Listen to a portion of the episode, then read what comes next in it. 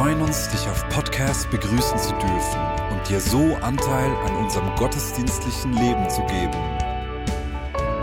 Wir danken dir für jede Form des Mittragens. Mit einer Online-Spende auf der Website kannst du die Vision der Vinja Bern finanziell unterstützen.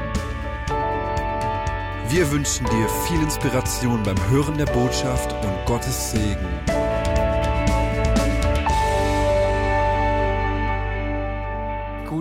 Morgen oder guten Mittag allerseits.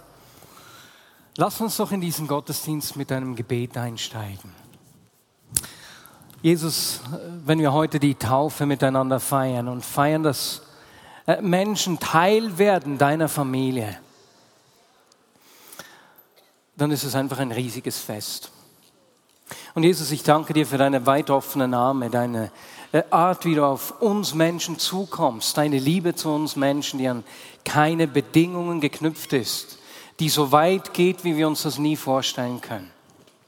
Und Jesus, wenn ich heute darüber spreche, wie Beziehungen in deinem Reich, in deiner Welt aussehen, bitte ich dich, dass du uns einfach unserem Herzen Offenbarung schenkst davon, wie, wie, wie Beziehungen in deiner Gegenwart, Beziehungen in deinem Reich, in deiner Welt aussehen. Und ich bitte dich, dass wir das nicht nur verstehen, sondern dass du etwas in unserem Herzen aufschließt. Und so lade ich dich ein, Heiliger Geist, einfach zu wirken unter uns und in uns. Amen. Ja, für mich ist das Sommerfest jedes Jahr ein riesiges Freudenfest. Der Höhepunkt für mich ganz bestimmt eben die Taufe. Seit wir die im Gottesdienst machen, äh, ich, ich, da geschieht einfach etwas in mir. Es hat noch kein Mal gegeben, wo ich nicht äh, in Tränen war, weil es einfach so berührend ist zu sehen, äh, was in einem Menschen geschieht. Und so lassen sich auch heute wieder 13 Personen im Gottesdienst taufen und in zwei Wochen auch schon in einer Community der Vignette Bern, äh, wo sich einige weitere Personen taufen lassen. In der Apostelgeschichte ist die Taufe die, der Ausdruck der Hinwendung zu Jesus. Sie, wir haben letztes Jahr gesehen, dass sie eigentlich drei Dinge beinhaltet. Erstens ist die Taufe ein Zeichen, dass du mit Jesus stirbst, wenn du untertauchst mit ihm begraben wirst und wenn du aus dem Wasser kommst, auch wieder auferstehst. Du bist ein neuer Mensch, erhältst eine neue Identität, ein neues Herz und eine neue Gesinnung. Es ist ein Zeichen. Zweitens ist es ein öffentliches Bekenntnis, in dem du dich vor Gott und Menschen zu Jesus stellst. Drittens ist die Taufe auch ein Ausdruck davon, dass du in die Familie hineingeboren wirst. Du wirst Teil des Leibes Christi, wie Paulus ihn nennt. Und du kommst nicht in eine Organisation hinein, nicht in einen Club, sondern in eine Familie. Du erhältst einen neuen Vater. Und mit diesem Vater erhältst du ganz viele Geschwister. Jetzt, eine Familie lebt durch Beziehungen. Beziehungen sind ein riesiger Segen. Ich bin mir ziemlich sicher, dass wir alle schon die, die, die schöne Seite von Beziehungen erlebt haben.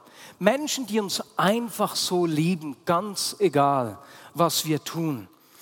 Das haben wir sowohl in unseren Familien erlebt, in unseren Ehen, mit Freunden, in der Gemeinde.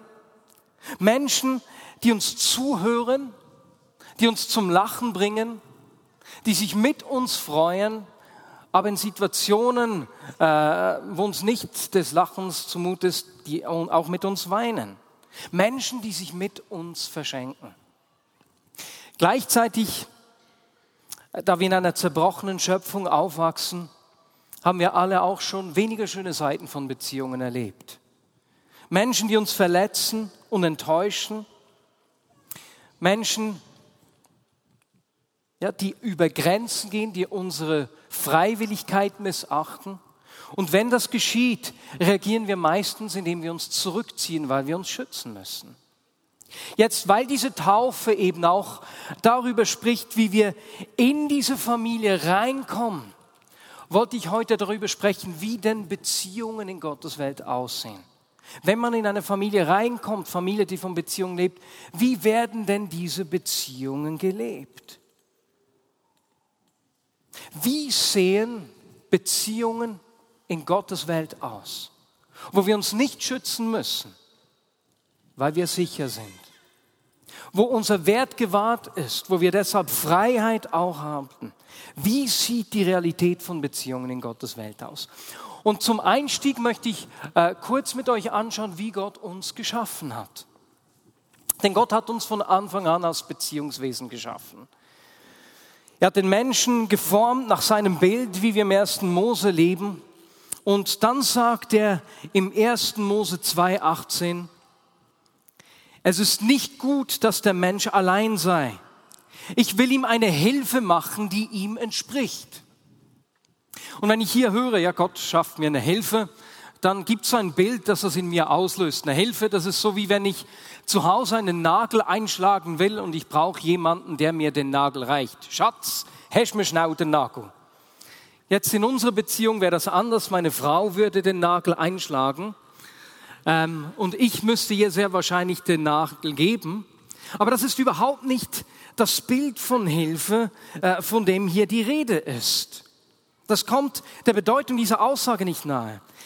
Der Text verwendet hier für den Begriff Hilfe das Wort Eser. Und dieses Wort Eser wird im Alten Testament meistens für Gott verwendet, wenn er seinem Volk zu Hilfe kommt. Beispielsweise im Psalm 121. Ich schaue hinauf zu den Bergen. Woher wird meine Hilfe kommen? Meine Eser. Meine Hilfe kommt vom Herrn, der Himmel und Erde gemacht hat. Es wird verwendet, um Gottes Eingreifen, seinen Schutz äh, zu beschreiben. Das heißt, wenn der Text hier von der Hilfe spricht, die Gott dem Menschen schafft, geht es nicht einfach um einen Gehilfen, sondern um jemanden, der kraftvoll eingreift, der mich schützt, der mich rettet, jemanden, den ich brauche. Und dann hat ja geheißen, dass diese Hilfe mir entspricht. Für das Entsprechen verwendet die Bibel das Wort Neget, was so viel bedeutet wie jemanden gegenüberstehen. Es ist nicht einfach jemand, der, ja, ja, passt noch gut zu dir. Welches Kleid passt heute besser? Ist es das rote oder das grüne? Nein, das bedeutet jemand, der mir gegenübersteht. Ein Gegenüber. Mit anderen Worten, Gott schafft dem Menschen ein kraftvolles Gegenüber, das zu ihm passt. Und weißt du, Beziehung ist nur möglich, wenn wir kraftvolle Gegenüber sind und uns auch als kraftvolle Gegenüber behandeln. Und weil Gott uns als Beziehungswesen geschaffen hat, als kraftvolles Gegenüber, das diese Ergänzung sucht und braucht, trägt jeder von uns das Verlangen in sich zu lieben und geliebt zu werden, zu geben und ergänzt zu werden. Das zeigt sich sowohl in der Beziehung zwischen Mann und Frau in der Ehe, als auch in unserem Miteinander, in unseren Freundschaften, in der Gemeinde, an der Arbeit, aber genauso auch in der Beziehung zu Gott. Mich überwältigt es, diese Vorstellung des kraftvollen Gegenübers, dieser Hilfe, die ich brauche. Und dann beschreibt Gott, dass die Ehe eigentlich ein Bild für die Beziehung zwischen Jesus und seiner Gemeinde ist. Ich, ich weiß nicht, ob das bei dir was auslöst. Mich überwältigt das. Dass Gott sagt, hey, ich, der eigentlich niemanden brauche, ich schaue dich als mein kraftvolles Gegenüber an. Ihr, die Gemeinde, meine Braut, ihr seid ein kraftvolles Gegenüber, das ich brauchen will und an dem ich mich limitiere, durch das ich wirken will und durch die ich mich zeigen will. Und weißt du, wenn du dich heute taufen lässt, wirst du genau in diese Braut, in diese Kirche hineingeboren. Du und ich, wir sind als kraftvolles Gegenüber geschaffen, damit wir miteinander und mit Gott eine Beziehung auf Augenhöhe haben können. Wir sind geschaffen, um Gott und Menschen zu lieben und uns zu ergänzen. Jetzt, wie sieht diese Beziehung auf Augenhöhe aus? Gerade weil wir nicht nur immer gute Dinge damit erleben, äh, fordert uns das hinaus. Und deswegen will ich schauen, wie, wie, wie Gott sich das gedacht hat. Wie sieht äh, die Liebe, die Beziehung eben in der Welt aus, wo, wo keine Zerbrochenheit in dem Sinn ist. Und das können wir tun, indem wir das Leben von Jesus anschauen. Wie hat Jesus Beziehung gelebt? Mit Gott, seinem Vater und auch mit äh, seinen Jüngern. Und wir finden in Johannes 17 eine interessante Aussage. Jesus betet dort nämlich für die Einheit seiner Nachfolger. Und in diesem Gebet, das er dort macht, macht er eine interessante Aussage über die äh, äh, Qualität der Beziehungen in Gottes Welt. Ich lese Johannes 17, Verse 20 und bis 22. Ich bete darum, dass sie, all die Menschen, die dazukommen werden, eins sind. Sie in uns, so wie du, Vater, in mir bist und ich in dir. Dann wird die Welt glauben, dass du mich gesandt hast. Die Herrlichkeit, die du mir gegeben hast, habe ich nun auch ihnen gegeben, damit sie eins sind, so wie wir eins sind. Die Beziehung von Jesus zu seinem Vater ist äh, das Vorbild für unsere Beziehung, wenn wir uns vor Augen führen, wie Beziehungen in Gottes Welt aussehen. Und in diesem Gebet erwähnt Jesus zwei ganz wichtige Merkmale, die ich eigentlich als Säulen bezeichnen würde. Und danke, Antonia, dass du das hier vorne aufzeichnest zwei Säulen, für die die Beziehungen in seiner Welt tragen, die hohe Bedeutung genießen. Beziehungen in Gottes Welt sind nämlich auf der einen Seite von Nähe gekennzeichnet und auf der anderen Seite vom Wert, den wir im Gegenüber sehen und den wir dem Gegenüber geben. Das sind zwei ganz einfache Dinge. Die Nähe und der Wert des Gegenübers. Jetzt lasst uns die beiden anschauen. Was heißt es, dass die Beziehung äh, von Nähe gekennzeichnet ist? Wenn wir hier dieses Gebet von Jesus anschauen, dann sagt er,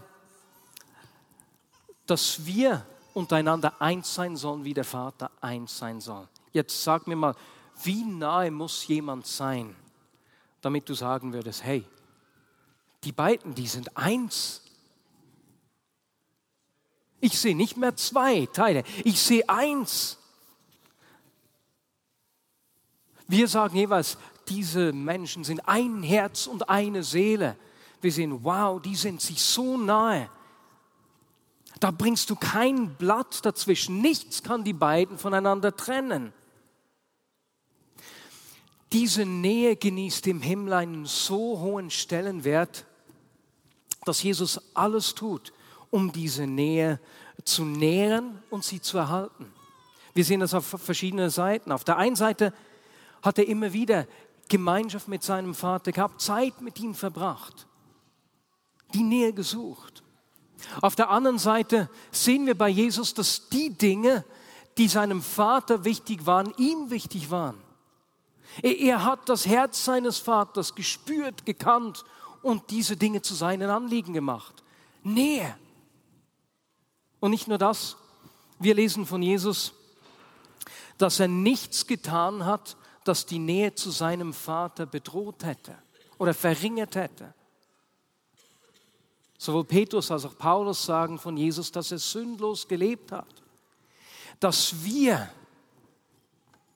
die Nähe, die Gemeinschaft mit seinem Vater, war ihm wichtiger als das Ich.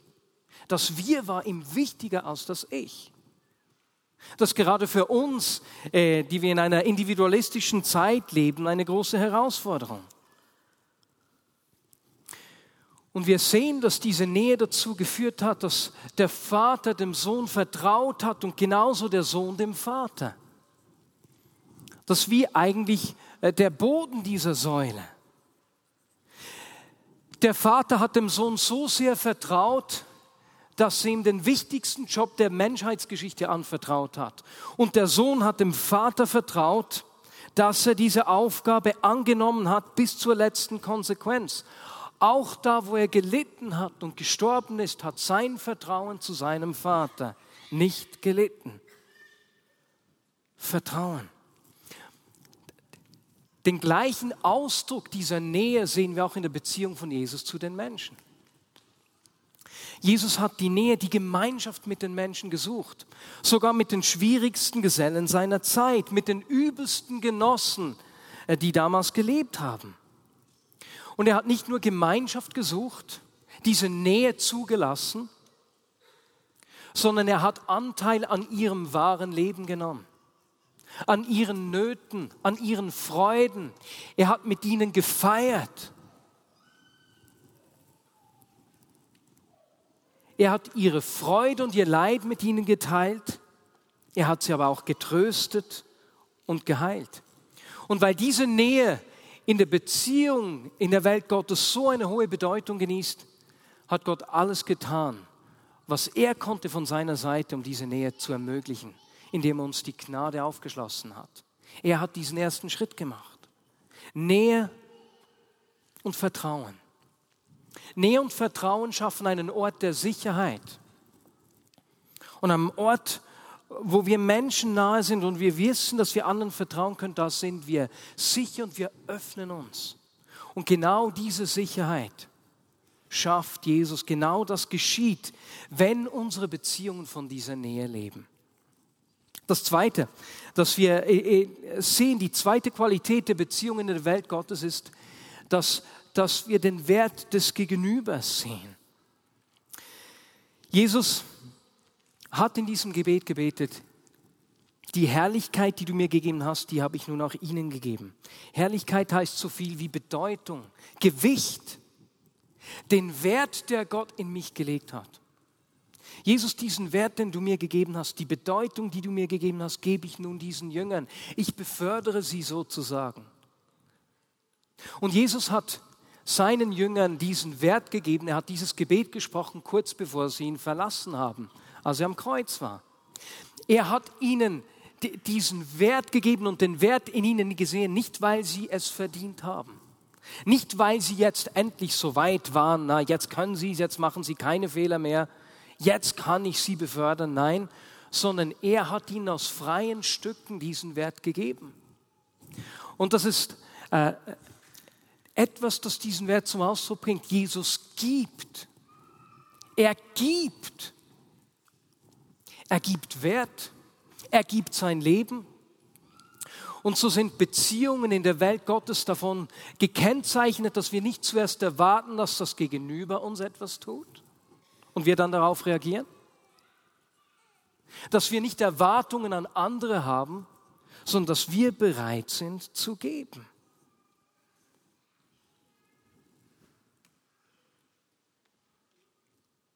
Und dort, wo wir diese Bedingungslosigkeit der Liebe eine Liebe und ein Geben erfahren, das eben nicht von Erwartungen geprägt ist, wo ich nicht reagieren muss, dort erleben wir Freiheit. Und zwar die Freiheit, dass ich geben kann. Jesus hat sich nie, wenn wir in diesen Beziehungen schauen, hat sein Verhalten nie abhängig gemacht von den Menschen um ihn herum. Auch wenn er mit den verachteten Menschen zusammen war, seine Liebe war nie davon geprägt, wie liebenswürdig das Gegenüber war. Nein, seine Liebe war aus sich selbst herausgespiesen, weil er wusste, ich will meine Liebe sichtbar machen. Ich will den Menschen seine Liebe zeigen. Und gleichzeitig, wenn er gegeben hat, hat er nicht mit Erwartung gegeben. Jetzt habe ich mein Leben für dich gegeben, jetzt musst aber du. Und so hat Jesus diese Freiheit kultiviert. Und ich finde das absolut unglaublich. Genau solche Beziehungen wünsche ich mir und wünschen wir uns, als Jesus auf die Ehebrecherin zukommt. Sie hat Bestrafung verdient, für alle ist es klar, Jesus soll in die Pfanne gehauen werden und was macht er? Er gibt ihr Wert. Und alle Menschen gehen beschämt davon. Er gibt. Er gibt. Und so sind Beziehungen in Gottes Welt davon geprägt, dass wir uns als kraftvolles Gegenüber begegnen. Diese Beziehungen sind davon geprägt, dass Nähe ein hohes Gewicht hat. Das Wir ist wichtiger als das Ich. Beziehungen in Gottes Welt sind davon geprägt, dass wir den Wert des Gegenübers sehen und dem Gegenüber Wert geben. Die Frage ist, was das für uns bedeutet. Gerade wenn wir in einer Realität leben, wo wir immer wieder das Gegenteil von dieser Freiheit, das Gegenteil von dieser Sicherheit, die ich beschrieben habe, erleben. Denn in unserer Welt werden diese beiden Säulen immer wieder torpediert, immer wieder angegriffen. Sagen wir, du bist in einem Gespräch mit einem Freund. In diesem Gespräch macht jemand eine abschätzende Bemerkung über eine Aussage, die du gemacht hast. Du fühlst dich verletzt und verunsichert. Denkt die Person wirklich so schlecht von dir? Wie reagierst du? Ziehst du dich zurück ne? und gehst auf Distanz? Oder gehst du auf die Person zu, sprichst es an, dass sie die Möglichkeit hat, es zu klären und die Nähe wiederherzustellen? Oder du hörst, wie jemand etwas Negatives über dich sagt und auch das torpediert deinen Wert. Was machst du? Meidest du die Person? Beginnst du auch schlecht über sie zu sprechen? Oder schaffst du es der Person zu vergeben und den ersten Schritt auf sie zuzumachen? Oder vielleicht ist es dir nicht so gut gegangen und eine nahe Freundin von dir hatte keine Zeit für dich, sie hat dich nicht mal angerufen und, und das lässt das Gefühl in dir zurück, ich bin ihr nicht wichtig. Die Nähe zu mir hat für sie keine Bedeutung. Was tust du? Lässt du dich von diesen Gefühlen bestimmen und das bedeutet, dass da Distanz wachsen wird? Oder machst du den Schritt mit Gott? Nimm mir diese Gefühle vergibst dieser Person, um ihr wieder frei begegnen zu können. Und zu guter Letzt, wie ich zuvor schon gesagt habe, in unserer Gesellschaft genießt der Wert des Einzelnen einen unglaublichen Wert. Meine Freiheit hat einen richtig hohen Wert in unserer Gesellschaft. Und das hat gute Seiten, dass der Wert des Einzelnen viel Wert hat. Aber dort, wo, ich, wo das auf Kosten des Wir geht, führt das dazu, dass wir immer weniger tragende Beziehungen haben. Ein Beispiel, ich will mir immer alles freilassen und kann mich, äh, ich will mich bis im letzten Moment entscheiden können und kann mich deswegen nicht entscheiden, mit welchen Menschen ich tragende Beziehungen eingehe, wo ich mich verschenke. Das Resultat davon ist, dass ich äh, weniger Beziehungen habe und deswegen ist Einsamkeit eine große Not der heutigen Zeit.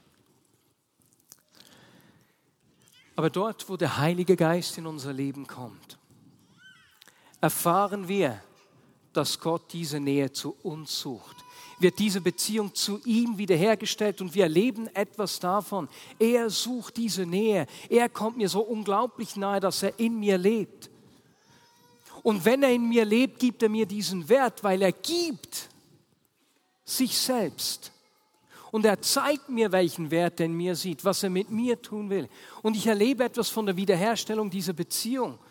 Und wo, wo, wo, wo etwas davon in mir wiederhergestellt wird, werde ich bevollmächtigt, meine Beziehungen äh, auf diese Art und Weise zu leben.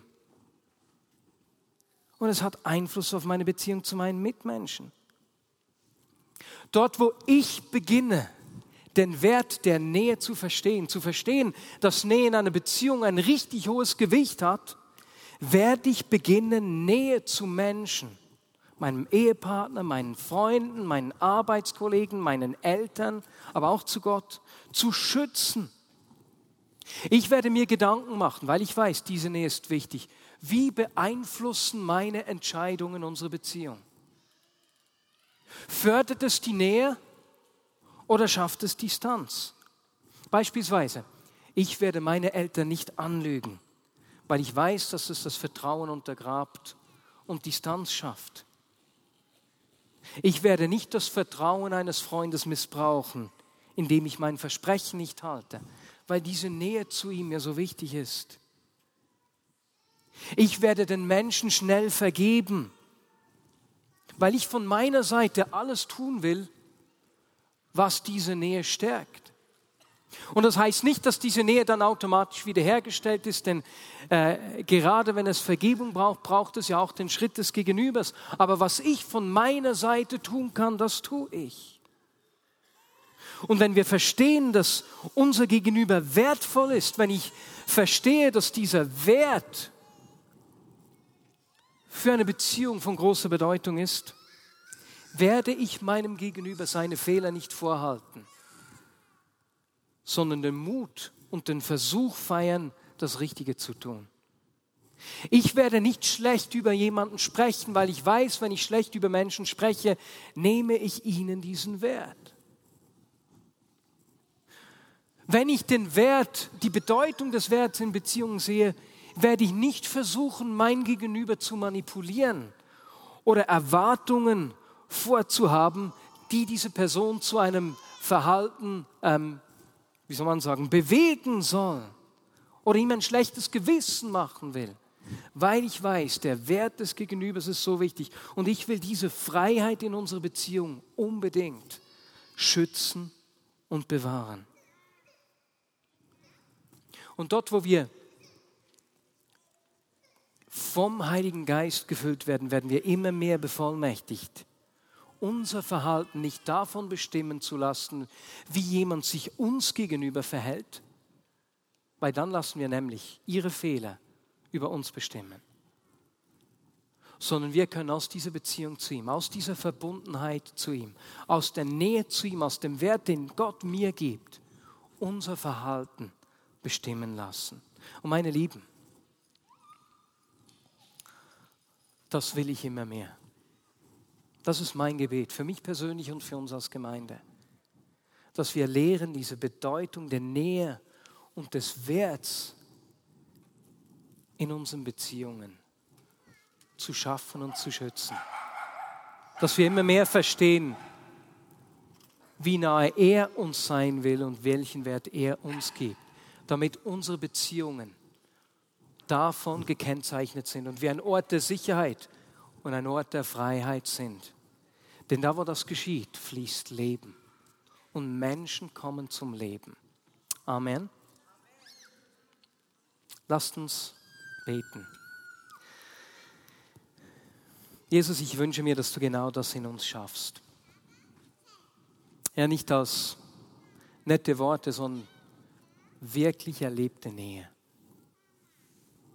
Zu dir und zueinander, Jesus. Jesus, ich wünsche mir, diesen Ort der Sicherheit in unseren Beziehungen zu erleben. Weil dort, wo wir uns sicher fühlen, beginnen wir Dinge zu tun, die wir nie tun würden. Jesus, ich bitte dich um diesen respektvollen Umgang miteinander, der den Wert des Gegenübers zeigt und sichtbar macht, so dass wir ein Ort der Freiheit sind, an dem Menschen gerne Risiken eingehen. Und Jesus, du, du kennst unsere Geschichten, du weißt, wo in unserem Leben genau diese beiden Säulen äh, angegriffen worden sind, vielleicht eingebrochen sind. Jesus, ich bitte dich, dass du die Säulen, diese Nähe und den Wert in uns wiederherstellst.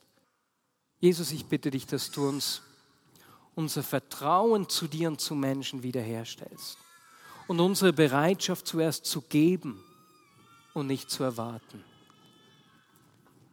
Heiliger Geist, mehr von dir. Zeige du uns, was es heißt, in deiner Familie zu sein, in deiner Familie zu leben und in diesen Beziehungen die Realität deiner Welt immer mehr sichtbar zu machen. Amen.